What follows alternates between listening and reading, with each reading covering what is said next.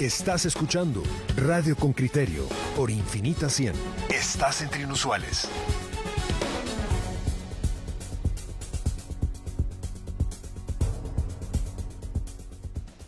Miren, oyentes con criterio, la nota que escucharán a continuación requiere atención total. Es, eh, recogemos desde Retauleu expresiones tanto de políticos como de opositores y de vecinos que están em, alertando sobre lo que pasa con la familia eh, Galindo allá.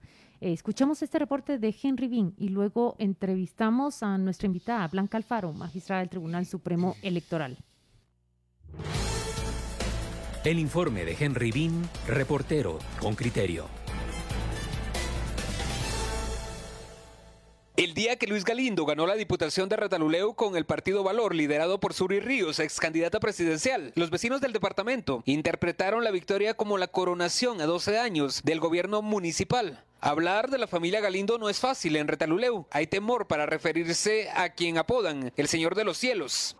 Si mucho tiene un poder aquí de la gran p si mucho quisiera desaparecerte, lo hace, pero en cuestión de minutos. Aunque los retaltecos señalan al diputado de participar en actividades ilícitas, el Ministerio Público, sin aportar detalles, solo reporta un caso de violencia contra la mujer que data de 2019. Previo a la Semana Santa, Alan William López, un profesor de primaria y abogado, denunció a la familia Galindo por usar los programas sociales estatales para promocionar a Suseli Galindo, la hija del diputado, como virtual candidata a la alcaldía. El denunciante compitió por la jefatura de DIL con el Partido Victoria en 2019. Entonces resulta de que unos vecinos me, avisaron de que en un determinado lugar de la zona 1 pues estaban ingresando trailers que posiblemente llevaban alimentos eh, de algún programa del gobierno. Este abogado documentó cómo, de manos del diputado, los alimentos fueron entregados a vecinos del lugar. En un video al cual tuvo acceso con criterio, grabó una discusión entre Pablo Villatoro, actual alcalde, y el congresista. El jefe edil recrimina al diputado. Creo injusto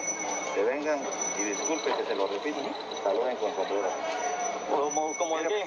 Yo, que hayan alimentos de, de los ministerios y que usted pueda hablar y decir fulana, Aquí, aquí puedo, aquí puedo decir claramente, en el 2018, ¿quién era alcalde? Su servidor. Los alimentos que se dieron fue en gestión del alcalde que en ese entonces era yo. ¿Quién nos tenía que entregar? Hay que preguntarle allá a la gente. No, por eso. Mira, Yo solo fiscalizo. yo creo que hay que dejar claro algo. Y ya que dio esa respuesta es muy buena. Usted como alcalde lo hizo, pero a la hora de que el 15 de enero pues funge nuevo alcalde, yo creo que la situación cambia. Todas las coordinaciones y las entregas deben de ser por parte de la MUNI.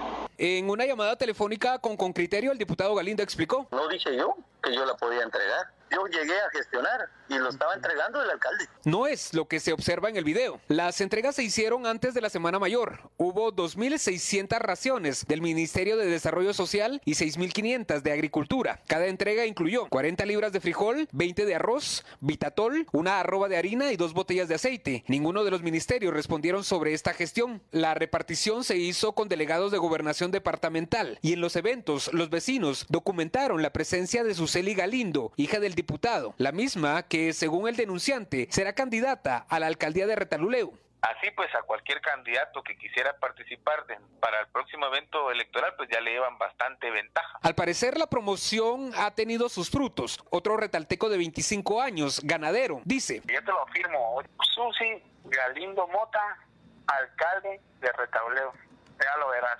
Él cuando vienen las ayudas del MAA, que esas ayudas son del gobierno central, y viene a decir de que están trabajando para que esas ayudas lleguen a la familia. Este vecino afirma que en la casa de los Galindo funciona un centro de ayuda. Todo el tiempo, o sea, vos llegas, tocas el portón, te preguntan a qué vas, depende de tu necesidad, te hacen pasar adelante. Mire, que mi hijo tiene cáncer, te depende de si la enfermedad te dan, te dan dinero a vos. Y mucha gente, mucha gente, por eso hace mucho, muy grande esa familia a vos, porque vos llegas, depende de tu necesidad, y no es que la bolsa a vos. Galindo dice que ayuda con su sueldo desde antes de ser político. Cuando compitió para su último periodo como alcalde con el desaparecido partido líder, entregó dinero, motocicletas y víveres. Su hija sigue el ejemplo. En fechas especiales regala pizza y pasteles, como hace dos días, en el Día de la Madre. El diputado responde. Ella puede entregar lo que pienso que lo que ella quiera, ¿verdad? Que ahí no, eh, que, que ella regale no está promoviendo ningún partido político. Siento que los de aquí de Reo quizás le tienen miedo a ella, ¿verdad? Por alguna razón. Una investigación del diario El Periódico reveló que en un entramado de constructoras de reciente fundación y dirigidas por familiares del diputado Galindo ganaron contratos por 45.5 millones de quetzales en 2020, todas en municipalidades de Retaluleu. Un vecino dice que los Galindo se mueven en carros blindados y con amplio despliegue de seguridad. En total son como unos 15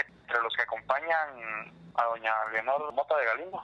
O sea, que ponerle que si la familia sale dividida en diferentes lados, son diferentes seguridades con ellos. O sea, ellos jamás pueden salir solos. La influencia del diputado también ha logrado colocar a familiares en salud y el profesor y abogado dice que hay que estar atentos. Hay una convocatoria de maestros con renglón 021. No sé cuántos vienen para el pero a nivel nacional son 5 mil. Estas plazas siempre se han dado a dedazo y por compadrazgo político pero ahí se va a ver también la influencia que tienen para manipular este tipo de procesos. A la pregunta al diputado de por qué le llaman el Señor de los Cielos, responde. Hace 12 años en una alcaldía ya le van a decir que también es dueño de todo, ¿sí? Eso envidia. Henry Bean, Radio con Criterio.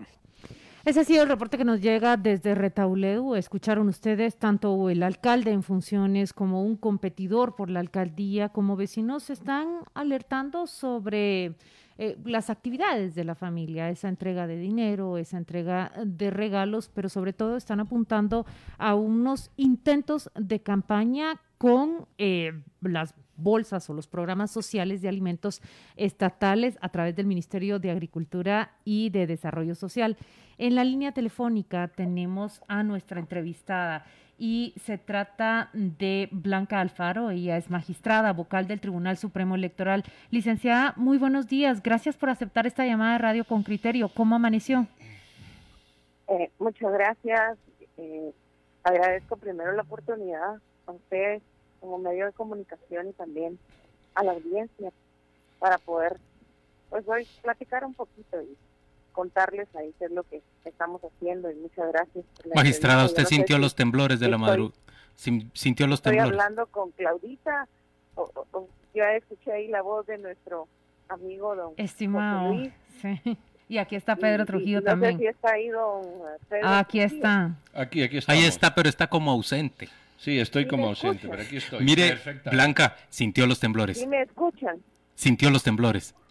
¿Sí me escuchan? La escuchamos perfectamente, licenciada. ¿Nos escucha usted? Sí, muy, muy lejano, pero aquí hay un poco de ruido, pero sí les escucho. Bueno, mire, la, la, la primera pregunta es, ¿tiene nuestro sistema electoral alguna forma de protegerse de que personas que tienen acceso al manejo de fondos públicos, construyan vía el manejo de esos fondos públicos una feligresía electoral o un caudal electoral que luego termine eh, convirtiéndolos en, en, cargo, en cargo electo. Usted y yo sabemos que eso es, eh, eso violenta de, de, de, fondo y de espíritu la, la norma democrática. Eh, ¿Quién puede competir contra quien tiene la posibilidad de echar mano de los fondos públicos para repartir alimentos al electorado. Eh, ¿Hay alguna manera de que nuestro sistema electoral se defienda? Bueno, le voy a decir que en estos momentos hay más de 270 denuncias que ya se empezaron a conocer del proceso electoral 2019 en contra de alcaldes o de diputados también que eh, están denunciados por una eh, campaña anticipada, porque recordémonos que de alguna manera se les permite a las organizaciones políticas y empezar a hacer eh, el, el, el, tema de la afiliación, que de alguna manera pues ellos tienen que darse a conocer, tienen que estar afiliados para las asambleas, porque necesitan, según el padrón, pues un número determinado para que ellos puedan seguir eh, estando como organización inscritos en el registro de ciudadanos definitivamente la ley habla, ¿verdad? Que no se puede hacer ninguna campaña anticipada, ¿verdad? Que de alguna manera pues, hay un ilícito ahí, eh, también, ¿verdad? Hay penalizaciones con 50 mil un dólar para adelante. Eh, magistrada, esto que usted dice presenta dos preocupaciones. La primera que dice se está investigando procesos electorales 2019. Cuando se concluya ya habrán terminado su cargo, con lo cual no tiene ningún sentido. Y la segunda es que eso es el modus operandi de muchos diputados. Yo le puedo dar nombres de otros donde mm, lo que hacen es mantener un voto cautivo de 15 o 20 mil votantes, que es lo que necesitan, a través de estos programas. O sea, eso no es nada nuevo. La pregunta es qué se hace para que los del 19 sean castigados el mismo 19 y para que los diputados que, que quieren mantener su voto cautivo no lo tengan, porque si ya lo sabemos, pero ahí sigue, no, no avanzamos mucho. Bueno, le voy a decir, don Pedro, eh, que aquí va a haber unas consecuencias. Las personas definitivamente van a tener una imposibilidad legal y material para poderse inscribir, porque ellos automáticamente van a estar sancionados. Eh, no tengo el dato concreto de cuántas personas ya se les ha emitido la sanción correspondiente, ¿verdad? Y de alguna manera pues tampoco han llegado a preguntar, entonces no se van a poder inscribir. Aquí eh, hay un tema bien importante y es el tema de don Alberto Bobbio, donde la población tiene que exigir el tema de la moral social, porque usted dijo acertadamente, don Pedro, que es un tema que pues, es vox populi, lo conocemos, pero hay temas que quizá nosotros no, no, no hemos considerado también, que la población también tiene que emitir ese voto de castigo contra las personas que también no respetan la norma, porque de alguna manera nosotros los ciudadanos somos los encaminados a ser los soldados de la patria y a cuidar la democracia. Pero eso no es trasladarle la responsabilidad. Eso no es trasladarle, Blanca, la responsabilidad que, que, debería tener la autoridad electoral, trasladársela a la ciudadanía, una ciudadanía que probablemente recibe una bolsa de víveres o Aperos de labranza financiados con fondos públicos de manos de una señorita que llega en camioneta blindada.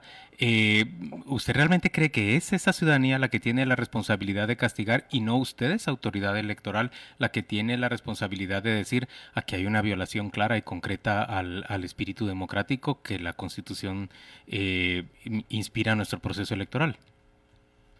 Don Juan Luis ¿cómo hago yo como Tribunal Supremo Electoral? Para ver todos los temas. Aquí es un tema de país, es un tema de nación. Todos somos responsables en la justa medida en la que también nos gusta y aceptamos de alguna manera esos procesos. Y no estoy diciendo que yo como ente rector, Tribunal Supremo Electoral, no tenga la responsabilidad de emitir la sanción correspondiente. Pero inicia desde que la población hizo lo que ustedes hoy, a través de esta denuncia, están haciendo. Entonces también la población tiene una responsabilidad todo tenemos que trabajar en un hermoso país y lo queremos ver distinto, porque si yo sigo permitiendo como ciudadano, pues no van a alcanzar las sanciones como ente rector. Sí, licenciada, ¿y qué pasa, por ejemplo, con, con esos hechos que nosotros escuchamos en la nota? Ahí se trata de un antiguo contendiente por la alcaldía, se trata del alcalde actual quienes están rechazando las acciones y las gestiones que la familia Galindo supuestamente realiza con fondos públicos. ¿Qué pasa cuando ya se tiene esa queja, esa alarma y esa advertencia de parte de la oposición política? ¿Qué puede hacer el Tribunal Supremo Electoral?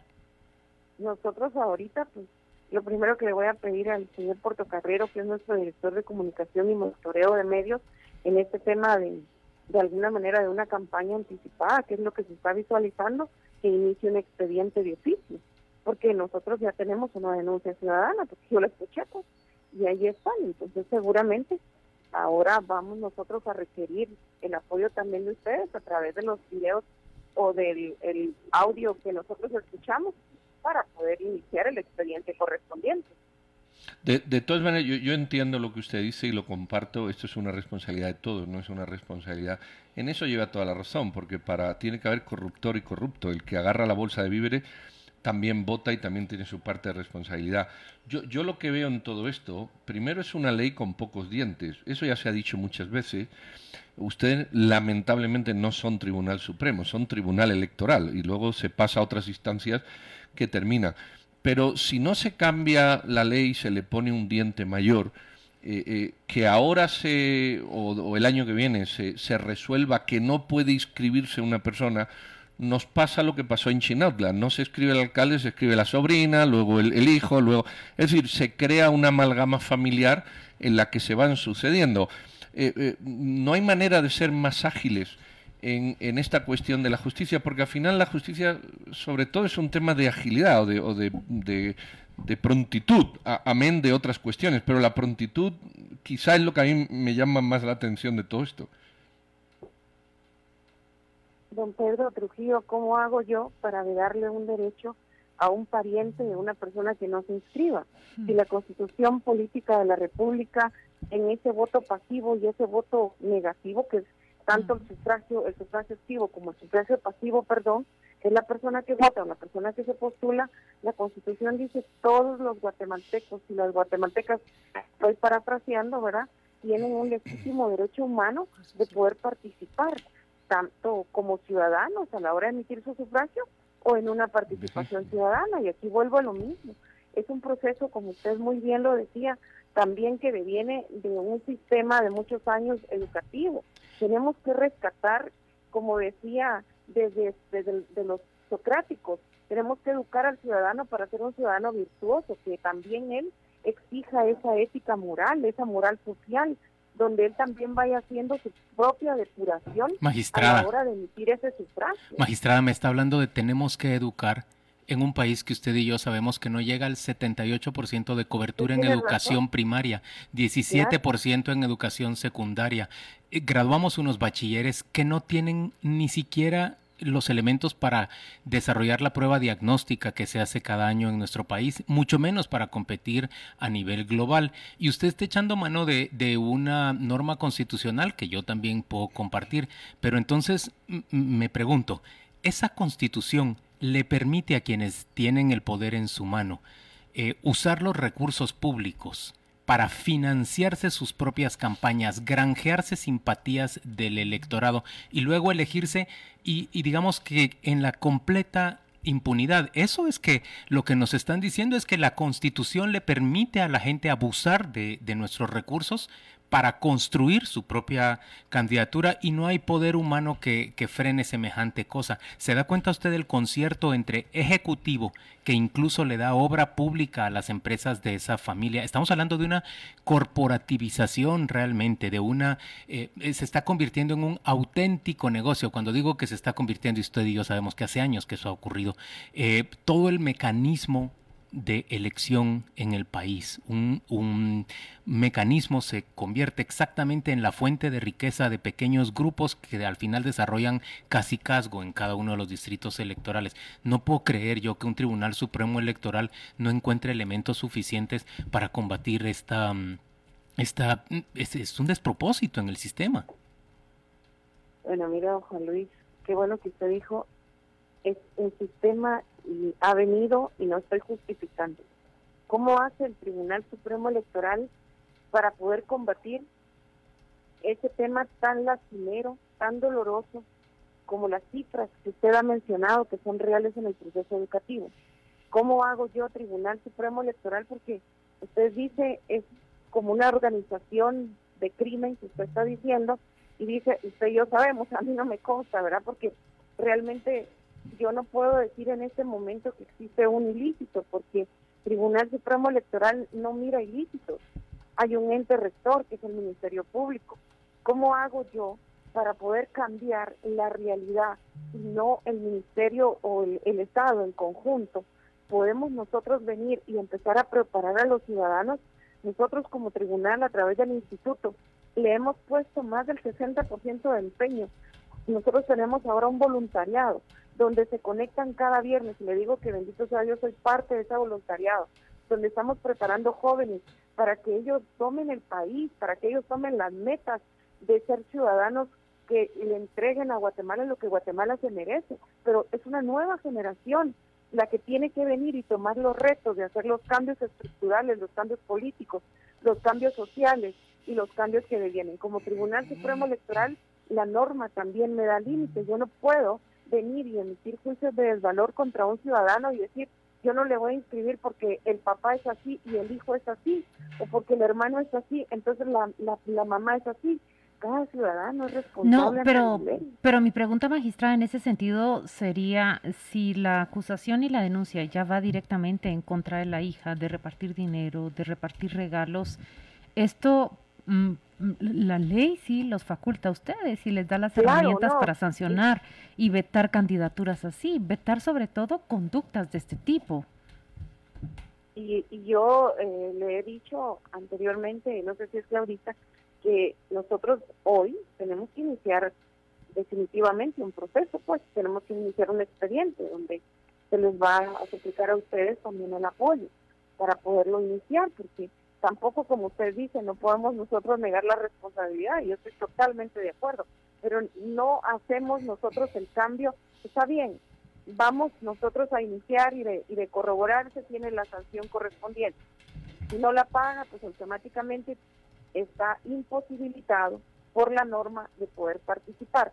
Pero como es que hay muchos casos, mire, hoy tenemos casos como eh, eh, partidos o grupos eh, pro formación como el elefante, que también nosotros vemos que también ya se les inició expediente, que también ya han iniciado con el tema de el cabildeo, que puede constituirse, porque lo estoy diciendo, en un tema de una campaña anticipada. También vemos también de alguna manera a otras personas eh, que también tenemos idea en este momento que se quieren postular para cargos públicos tanto ediles, tanto para el organismo legislativo y también para el ejecutivo.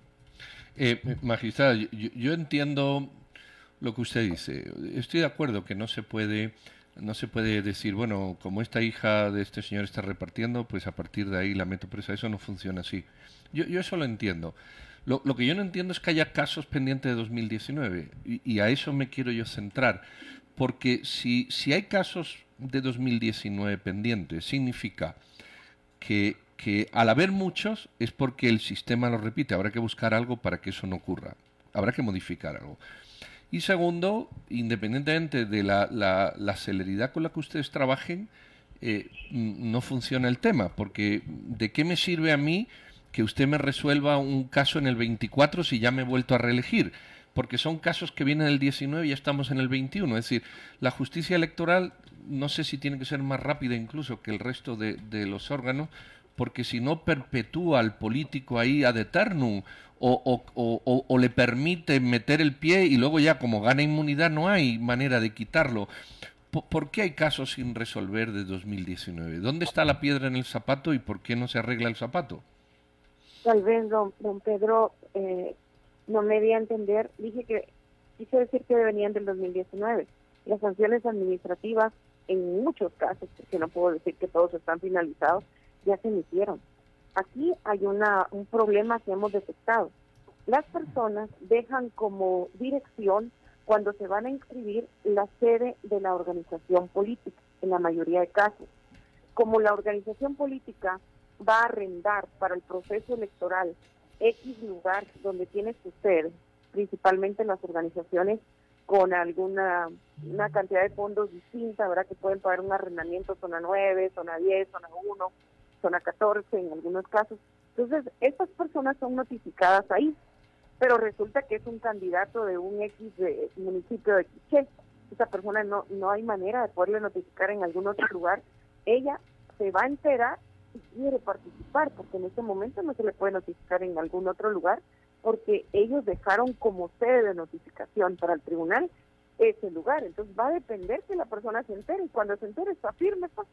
Y ha pasado tanto tiempo que lo único que tiene es hasta ahí llega nuestro límite. El poder sancionar de manera administrativa. Si hay alguna incidencia de ilícito, pues ya no tenemos ninguna competencia. Magistrada, eh, estoy revisando, en, breve vamos a leer los mensajes de, nuestros oyentes, pero la sensación que le queda a los oyentes de esta entrevista con ustedes es que no van a hacer nada, que la cosa va a seguir igual, que las personas van a seguir usando los fondos públicos para, para financiarse y van a, a salir electos sin, sin, bueno, con gloria, ¿verdad? No con pena.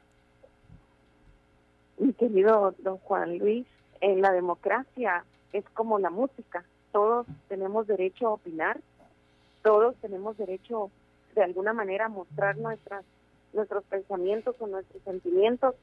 Yo los respeto porque debemos de respetarlos, pero ¿cómo hago yo para compartirlos si yo soy alguien que sabe que cada miércoles pasamos como hoy desde las 9 de la mañana hasta las 5 o 6 de la tarde resolviendo expedientes El problema es que tenemos un proceso electoral desde el 2019 en el Tribunal Supremo Electoral con un desgaste de credibilidad. ¿Cómo en un año y medio que llevamos los magistrados actuales podemos levantar la credibilidad? Yo, yo le, solo le voy... La elección 2023, pero en este momento tampoco nos pueden decir que en un año somos los responsables del desgaste de la democracia. Yo, Este yo le es un voy... tema que todos somos responsables.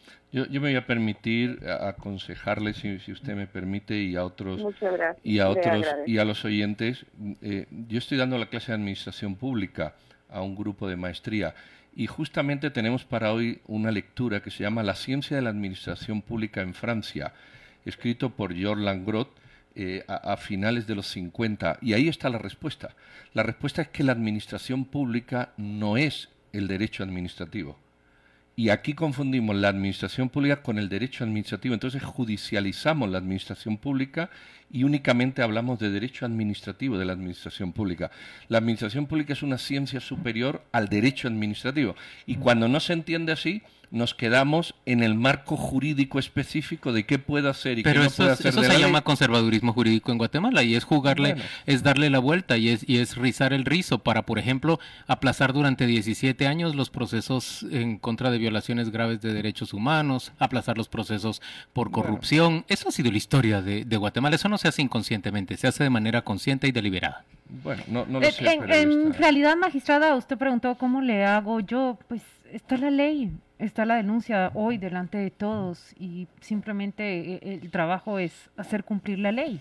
Eh, Están repartiendo dinero en efectivo, están utilizando eh, fondos del, del, del Estado, repartición de alimentos vía el MAGA, vía el Ministerio de Desarrollo, eh, eh, Ministerio de Desarrollo Social, es hacer cumplir la ley. Eso es la Bueno, respuesta. señorita, yo he dicho a partir de hoy se abre el expediente y lo que corresponde al Tribunal Supremo Electoral, con la responsabilidad, lo vamos a hacer. Muchas gracias, magistrada, por acompañarnos el día de A hoy. Ya no me oyó a usted, pero sí, dicen los oyentes que yo sigo obsesionado con los temblores. ¿Lo sintió usted o no lo sintió? No lo sentí. Mire, qué tranquila su conciencia, diría el, el licenciado Linares Beltranena, que dice que en cambio la mía debe estar... A todos, mi cariño y mi respeto para Gracias, licenciada, se cuida muchísimo. Gracias por la entrevista, muy fino. Nos Muchas vemos. gracias. Nosotros Adiós. vamos ahora a la pausa comercial.